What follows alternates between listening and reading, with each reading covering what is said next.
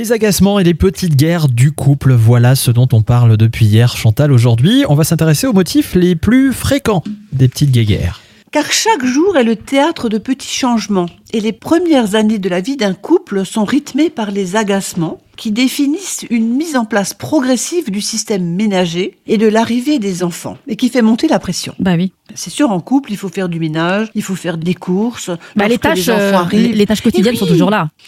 Et le passage de la phase passionnelle à la phase amoureuse ou aussi de vitesse de croisière marque ces comportements. Parce que je sais pas si vous avez remarqué, on a beaucoup de moins d'agacement quand on est très très amoureux au départ. Mais il n'y a pas beaucoup de contraintes dans ces Il n'y a pas beaucoup de contraintes, Mhm. voilà. On est peut-être prêt aussi à faire un peu plus de concessions au début.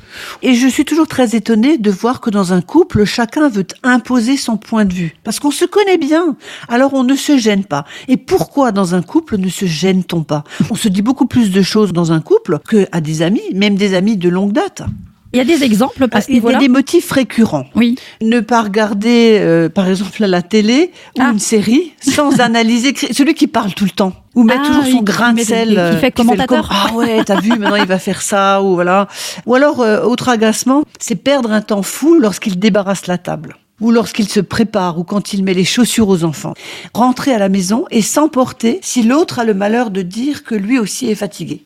et se couper la parole devant des amis, ça je trouve vraiment, euh, c'est terrible. Et on disait également de passer des petits messages pas très sympathiques à son conjoint pendant une soirée entre amis. Et dans la thérapie de couple notamment, Myriam, moi je conseille aux gens, bien au contraire, de dire quelque chose de gentil à son conjoint Mhm. pendant les réunions de famille ou pendant qu'on est avec des amis. Et alors ils reviennent en me disant, euh, oh, ils n'ont pas compris, hein, pour une fois on était sympa l'un avec l'autre.